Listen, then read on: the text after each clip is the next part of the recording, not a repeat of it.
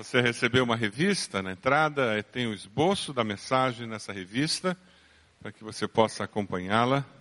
Eu queria incentivá-lo a pegar esse esboço, também queria incentivá-lo a abrir a sua Bíblia lá no Salmo, de número 51, conectar aí, não sei como é que você faz esse acesso ao texto bíblico.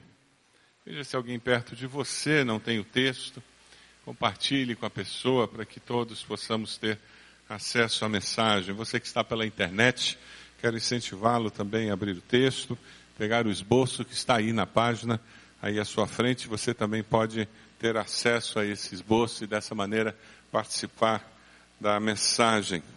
Nós, durante o mês de janeiro, estamos estudando alguns salmos escritos por Davi e hoje nós vamos começar a estudar esses dois salmos que são salmos que falam de uma das, de umas que falam da hora mais negra da alma de Davi.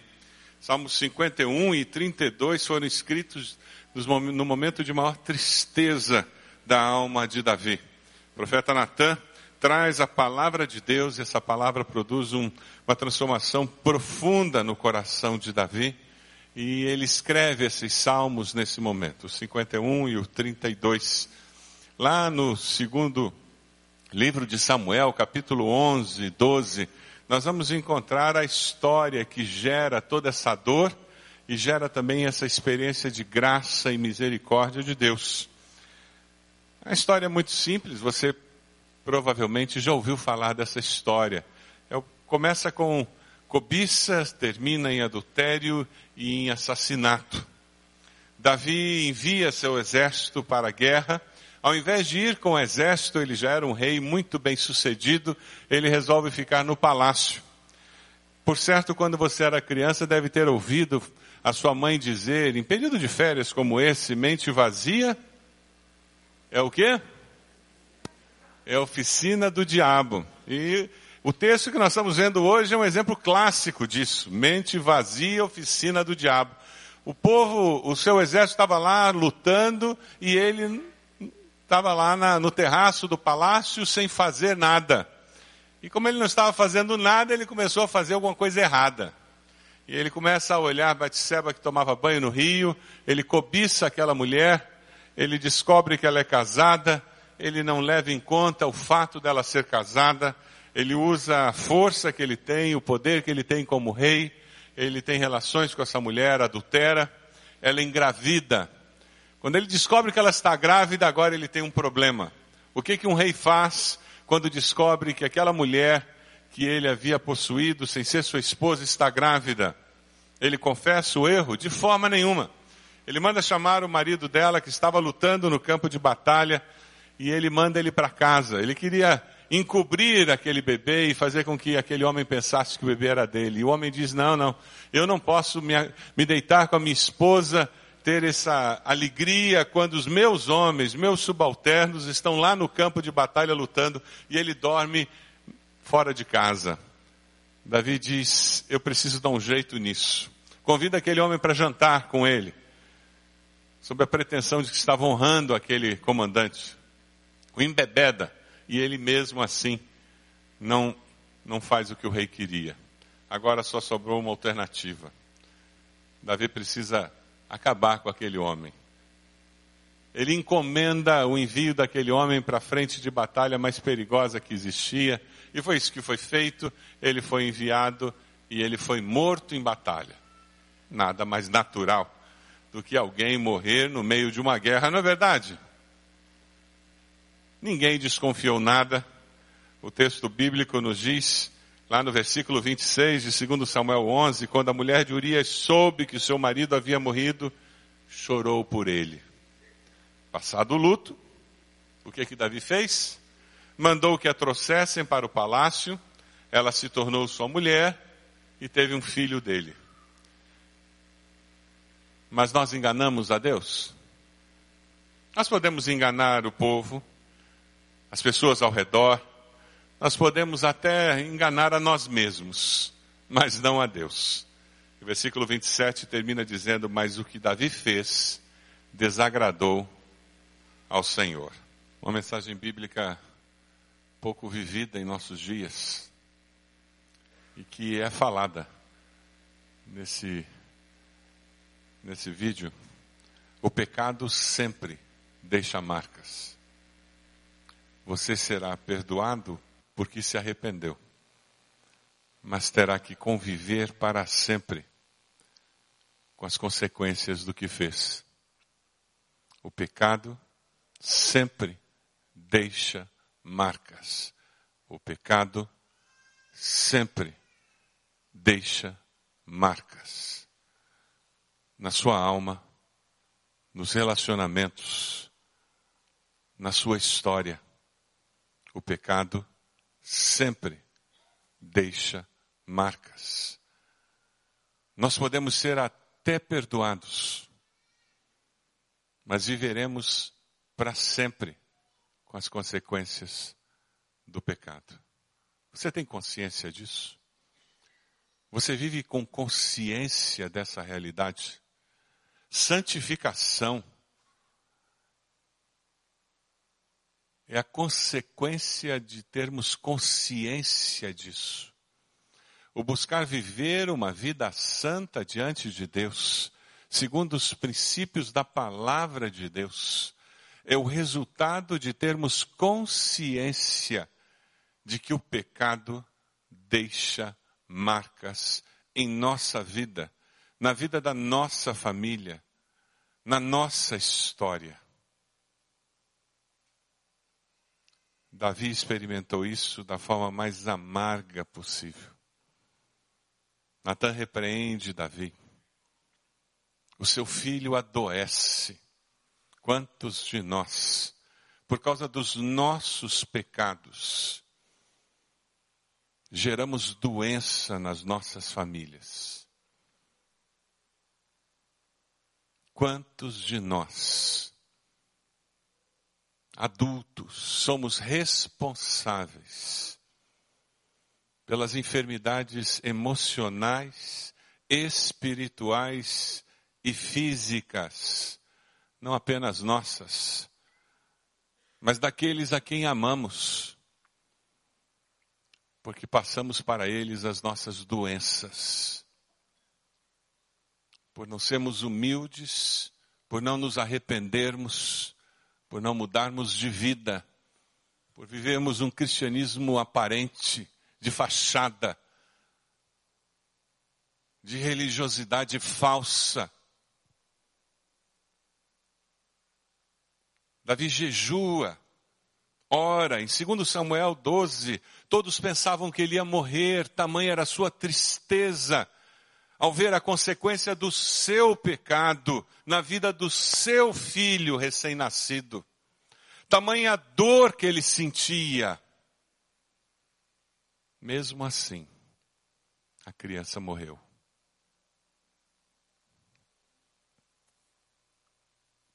A criança morreu, ele foi ao templo, ele adorou a Deus, ele reconheceu a soberania de Deus. Ele continuou com a sua vida. Domingo passado nós vimos ele colhendo as consequências do seu pecado. Com um filho estuprando uma filha. Com um filho o perseguindo e o tirando do trono e sendo morto em batalha. Consequências que ele colheu. Sua história poderia ter sido tão diferente. Quando você escolhe seguir os princípios da palavra de Deus, a sua família é abençoada e protegida desses pecados e das consequências desse pecado. O profeta Natan fala com Davi e o acusa do pecado. E ele se arrepende. E foi por isso que ele pôde ser usado por Deus ainda. Porque Deus é um Deus de misericórdia. Eu e você podemos ser usados por Deus. Mesmo perdendo bênçãos que Deus tinha escolhido para nós por causa do pecado. Mas podemos evitar perder essas bênçãos se escolhemos viver uma vida de santidade e pureza. Você já fez essa escolha? Viver uma vida de santidade e pureza? Deixar os seus desejos, as suas vontades de lado para viver aquilo que agrada a Deus e aquilo que agrada a Deus apenas? Abra sua Bíblia lá no Salmo 51. Nós encontramos perdão, graça, misericórdia quando nos aproximamos de Deus. Quando o pecador se aproxima de Deus, ele conhece a Deus de uma forma diferente. Versículo 1. Davi diz: Tem misericórdia de mim, ó Deus, por teu amor, por tua grande compaixão, apaga as minhas transgressões, lava-me de toda a minha culpa, purifica-me do meu pecado. O começo do versículo primeiro aparece a linguagem de quem não tem nada para se apresentar a Deus. Quem se aproxima de Deus e não depende de nada além das suas misericórdias, é aquele que encontra a Deus de uma forma única e especial. Mas quem se aproxima de Deus dizendo, Deus, eu não sou tão mal assim, eu não sou tão ruim quanto o meu irmão, quanto a minha irmã, quanto o meu vizinho, a minha vizinha. Deus, o Senhor não faz ideia de como fulano é hipócrita. Eu até não sou tão ruim assim. Como é que você se aproxima diante de Deus quando você ora? Descobre perdão, graça, misericórdia de Deus. Quem se aproxima dele como filho da parábola do filho pródigo, lembra? Aquele filho rebelde, que quis viver a vida do seu jeito, fazer as coisas como ele queria, curtir os prazeres da vida que ele achava que era um direito dele. E ele descobre que tudo isso é uma ilusão. E no fundo do poço, quando ele descobre que estava destruindo a sua vida, ele diz: Eu pequei contra Deus e contra o meu pai. Pai, eu não sou digno de ser chamado seu filho. Eu quero ser um trabalhador apenas. Pequei contra os céus e contra ti. E ele é surpreendido pela misericórdia daquele pai, que simboliza a misericórdia de Deus e aquele pai o abraça, o acolhe como filho, põe sandálias, põe um anel no dedo que simboliza que ele é filho de novo e diz: O meu filho estava morto e agora vive. Por causa das misericórdias do Senhor, é que nós não somos consumidos, porque elas se renovam a cada manhã. Você precisa encontrar perdão, você precisa encontrar alívio para essa culpa, venha como Davi veio. Apresente-se diante de Deus sem nenhum mérito, sem achar que você tem algum direito, porque não temos. Só encontra perdão quem depende única e exclusivamente da misericórdia de Deus.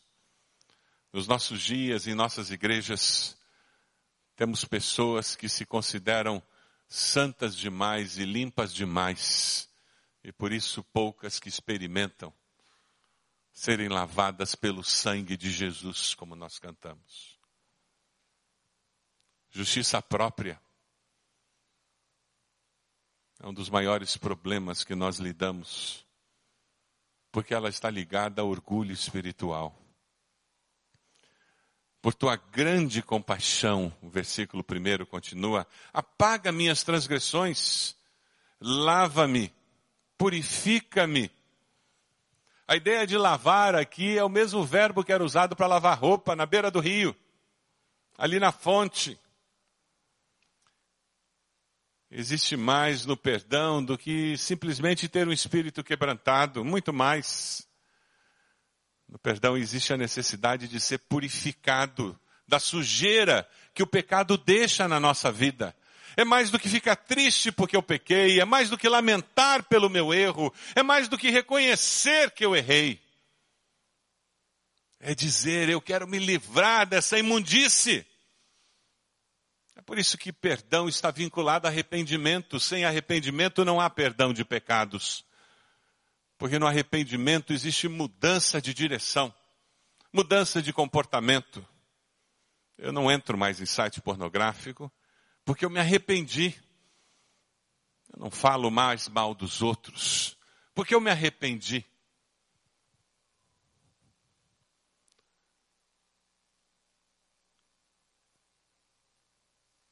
Eu não dou calote em dívidas, porque eu me arrependi.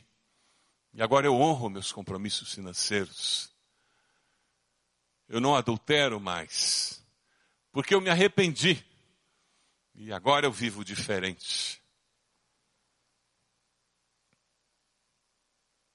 O que acontece conosco é que por não nos lavarmos, não sermos lavados, nós nunca permitimos o fluir daqueles rios de água viva que o Senhor prometeu que fluiriam através de nós pela presença do Espírito Santo. Eu não sei quantos aqui conhecem esse tipo de filtro. Quantos cresceram numa casa com um filtro desse? É, pessoal antigo é outra coisa, né? E você botava água aqui em cima, o pessoal mais novo era um, uma engenhoca muito complexa. Era de barro porque mantinha água fresca. Isso aqui começou no tempo que não tinha geladeira. Eu me lembro que a minha avó mantinha água na moringa. A gente tomava água da moringa para ficar fresquinha. Então você bota nesse filtro de barro a água aqui em cima e ela vai filtrar e vem aqui para baixo. Você abre aqui e a água saía e você se servia. Só que o que acontecia é que num determinado dia você chegava aqui, abria, o que, que acontecia? Não saía água. Aí você olhava aqui em cima, estava cheio d'água. E a gente dizia, ué, por que, que não está filtrando? Eu enchi de água aqui e não tem nenhuma água aqui embaixo, por quê? A água sai daqui de cima lá para baixo através desse filtro. E é assim que a água é filtrada das suas impurezas. Quando você compra esse filtro, ele é branquinho. Esse aqui já é bem usado. Ele já está marrom. Isso aqui fica meio nojento quando precisa ser lavado, né? Ele fica com uma camada meio pastosa. E se você não limpa periodicamente, chega ao ponto de praticamente não passar água. É o que acontece com impurezas nas nossas vidas. Aqueles rios de água viva que o Senhor prometeu que fluiriam do nosso interior, eles são impedidos de fluir por causa da sujeira do pecado. Quem sabe você veio hoje aqui e a sua vida cristã é uma vida sem graça mesmo. Não tem esse fluir da presença de Deus. Quando você pensa em orar, parece que é um negócio sem graça. Esse negócio de oração não funciona. Você até já se acostumou a não ter vida de oração. Você até tenta ler a Bíblia, mas é tão difícil ler a Bíblia. É tão cansativo ler a Bíblia. Porque não tem um fluir do Espírito na sua vida que dê alegria de estar na presença do Senhor. A palavra de Deus nos diz que os nossos pecados fazem separação entre nós e o nosso Deus. Em nossa igreja, nós temos investido em aconselhamento. Algumas pessoas se assustam com o nome do culto que a gente tem na quinta-feira. E nós escolhemos estrategicamente o nome de culto de cura e libertação para atrair pessoas que, por sermos uma igreja batista, talvez não viessem. Mas se você não veio ainda na quinta, pode ir lá. É um culto de oração em que nós intercedemos especificamente por necessidades específicas. Mas que tem abençoado muitas pessoas. Porque nós queremos limpar essa sujeira que está impedindo as pessoas de perceber a presença de Deus. O Celebrando a Vida é um retiro de final de semana em que nós investimos tempo para descobrir o que, que tem nos impedido de viver o fluir de Deus na nossa vida. Doutrina Batista. Da hora que você chega, à hora que você sai. Porque nós somos uma igreja batista. Nós cremos na Bíblia.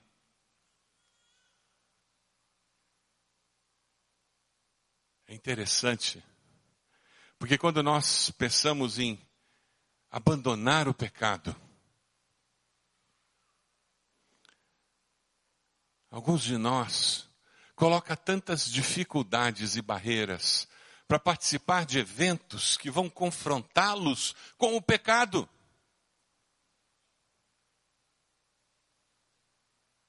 Meus queridos, nós precisamos ser confrontados diariamente com o pecado, porque a nossa mente e o nosso coração nos engana.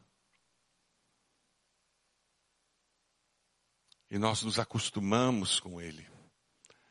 E só podemos nos aproximar de Deus se nós identificarmos o pecado e o confessarmos. Veja o versículo 3. Pois eu mesmo reconheço as minhas transgressões, o meu pecado sempre me persegue. Contra ti, só contra ti pequei e fiz o que tu reprovas, de modo que justa é a tua presença, sentença, e tens razão em condenar-me. Sei que sou pecador desde que nasci, sim, desde que me concebeu minha mãe. Versículo 3: E o meu pecado sempre me persegue. O pecado aparece diante dele todo o tempo como uma imagem de acusação. Como é essencial nós termos consciência de que pecamos e quando pecamos. O viver uma vida cristã irrepreensível não é viver sem pecar, é viver e ser sensível ao pecado e se arrepender de imediato. É não precisar que uma outra pessoa venha nos confrontar, como Natan fez com Davi. É ser sensível à voz do Espírito e reconhecer de imediato. Não deveria ter respondido assim ao meu esposo, à minha esposa. Eu não deveria ter ficado naquele canal da televisão ou naquele canal da internet. Eu não deveria ter parado na frente daquela banca de revista e visto aquilo. Eu não deveria ter permanecido naquela rodinha e contado aquela piada naquela rodinha do cafezinho lá na empresa. Eu não deveria ter reagido daquela forma com aquele meu cunhado no almoço da família. E de imediato eu me arrependo e de imediato eu corrijo aquilo, procuro a pessoa e restauro. Isso é vida irrepreensível. É irrepreensível aquele que deixa o Espírito Santo repreendê-lo, convencê-lo do pecado, da justiça e do juízo e de imediato restaura. Davi está dizendo: o pecado está diante de mim. Eu enxergo o meu pecado. Mas alguns de nós está com a consciência tão cauterizada que quando vem ao culto e ouve a mensagem, sabe o que, que eles dizem? Pastor pregou a mensagem para mim. E fica brabo comigo. Há muitos anos atrás, lá na Gago Coutinho, eu tive uma situação muito complicada para lidar. Uma irmã que, que só ela era crente na casa dela, um domingo ela finalmente conseguiu que o esposo viesse à igreja. Que coisa boa, né? Quem tem um esposo que não é crente sabe o que isso significa. Meu marido acordou hoje e disse: Vou à igreja com você. Ela estava no céu aquele domingo. E eu preguei aquele domingo uma mensagem sobre família, sobre vida familiar. Aquele homem estava sentado no último banco lá na Gago Coutinho. Acabou o culto. Quando eu cheguei na porta, eles já tinham ido embora. E ela me liga durante a semana, pastor, meu marido está tão brabo, pastor.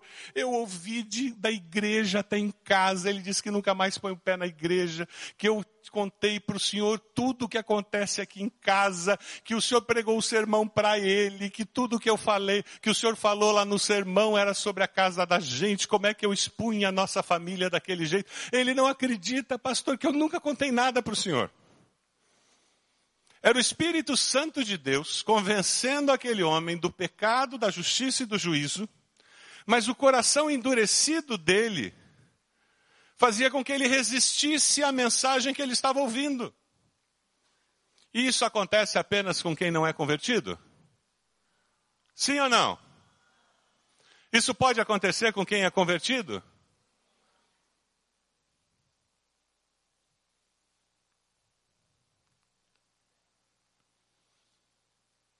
Quando você estiver num culto e tiver a sensação de que eu estou pregando para você, pode ter certeza que eu estou mesmo.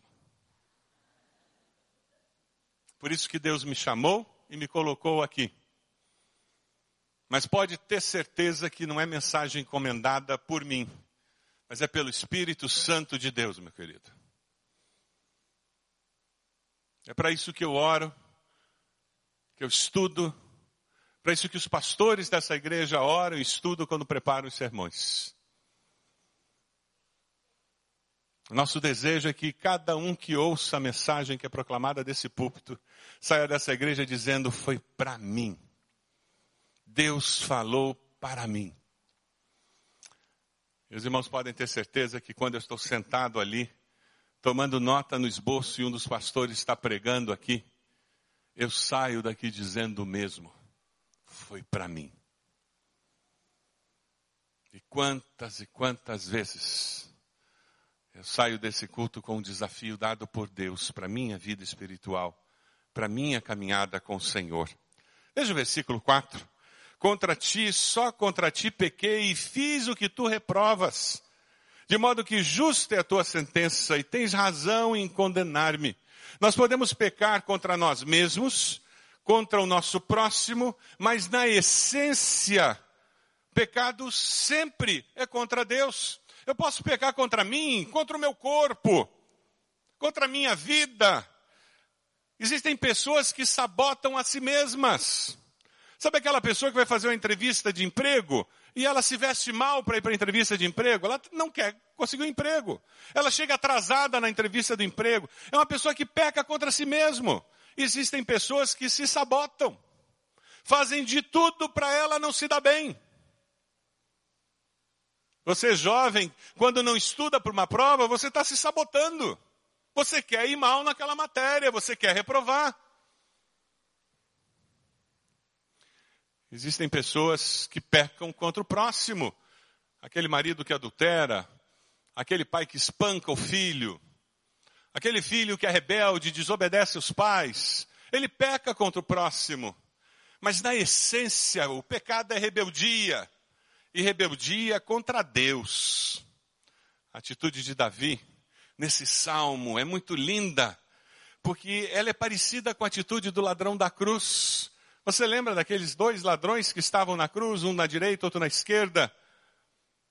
E eles conversando entre eles, enquanto Jesus estava sendo crucificado ali, pelos nossos pecados, pelos meus pecados, pelos seus pecados.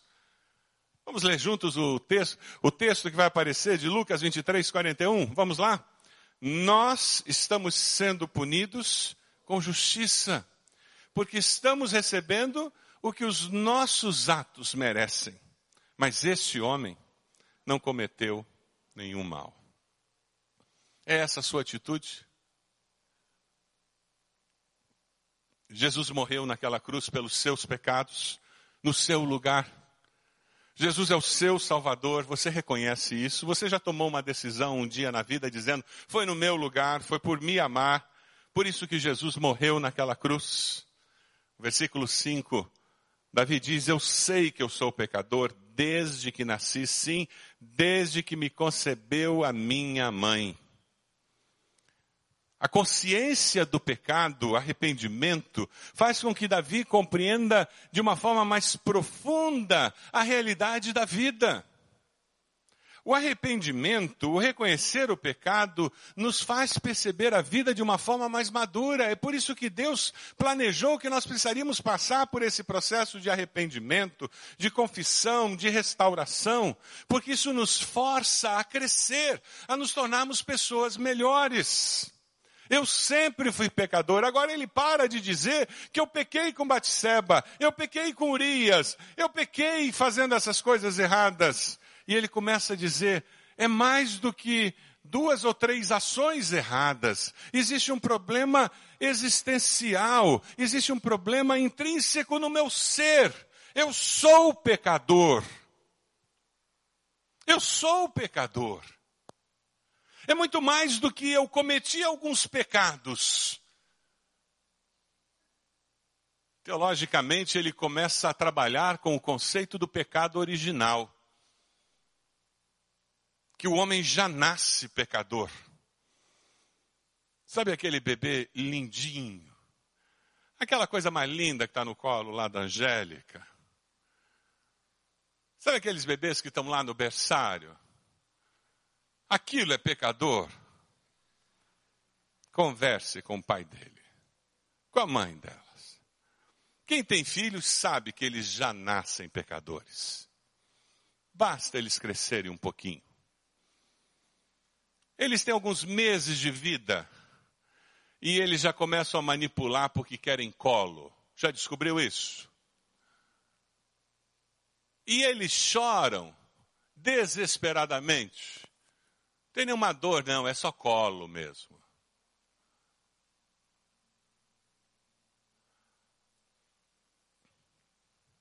A história mais engraçada que eu já ouvi sobre essa história de filhos sendo pecadores e pecado original era uma mãe que não acreditava em pecado original, achava que era um absurdo, que isso era coisa que as pessoas aprendiam a pecar. E ela disse: eu, eu pensava assim até que a minha filha começou a comer papinhas. E ela não queria comer, e eu tentava, e eu inventei aviãozinho, e eu inventei carrinho, e eu fiz de tudo, aí finalmente eu enganei e coloquei uma colher cheia de sopa na boca ela me olhou bem firme e fez na minha cara. Aquele anjo espirrou sopa por toda a minha cara. Isso é pecado original. Rebeldia. Você não ensina a criança a mentir. Você ensina a criança a falar a verdade. Você não ensina a criança a bater. Você ensina a criança a não bater. Você não ensina a criança a desobedecer, você ensina a criança a obedecer. A consciência de que nós somos pecadores na essência faz toda a diferença na vida. Semelhante ao que aconteceu com Isaías, né? com, lá quando ele se encontra com Deus, lá em Isaías 6. Vamos ler juntos o texto? Vamos lá? Então gritei, ai de mim, disse Isaías, estou perdido pois sou um homem de lábios impuros e vivo no meio de um povo de lábios impuros. Os meus olhos viram o Rei, o Senhor dos Exércitos. Quando temos filhos, as dúvidas desaparecem. Todos nós somos pecadores. Todos pecaram e destituídos estão da glória de Deus. Pergunta a pessoa do lado aí, você é pecador? Pergunta a pessoa do lado. Todos nós. É por isso que todos nós precisamos de um Salvador. Você quer se aproximar de Deus? Reconheça que você é pecador e precisa das misericórdias de Deus. Juan Spiker, ele diz: quando Deus nos quebranta, seu objetivo não é nos destruir. Ele quer destruir as atitudes incorretas que há em nós, para que assim a sua glória possa refletir-se por nosso intermédio. Quando Deus nos quebranta, seu objetivo não é nos destruir.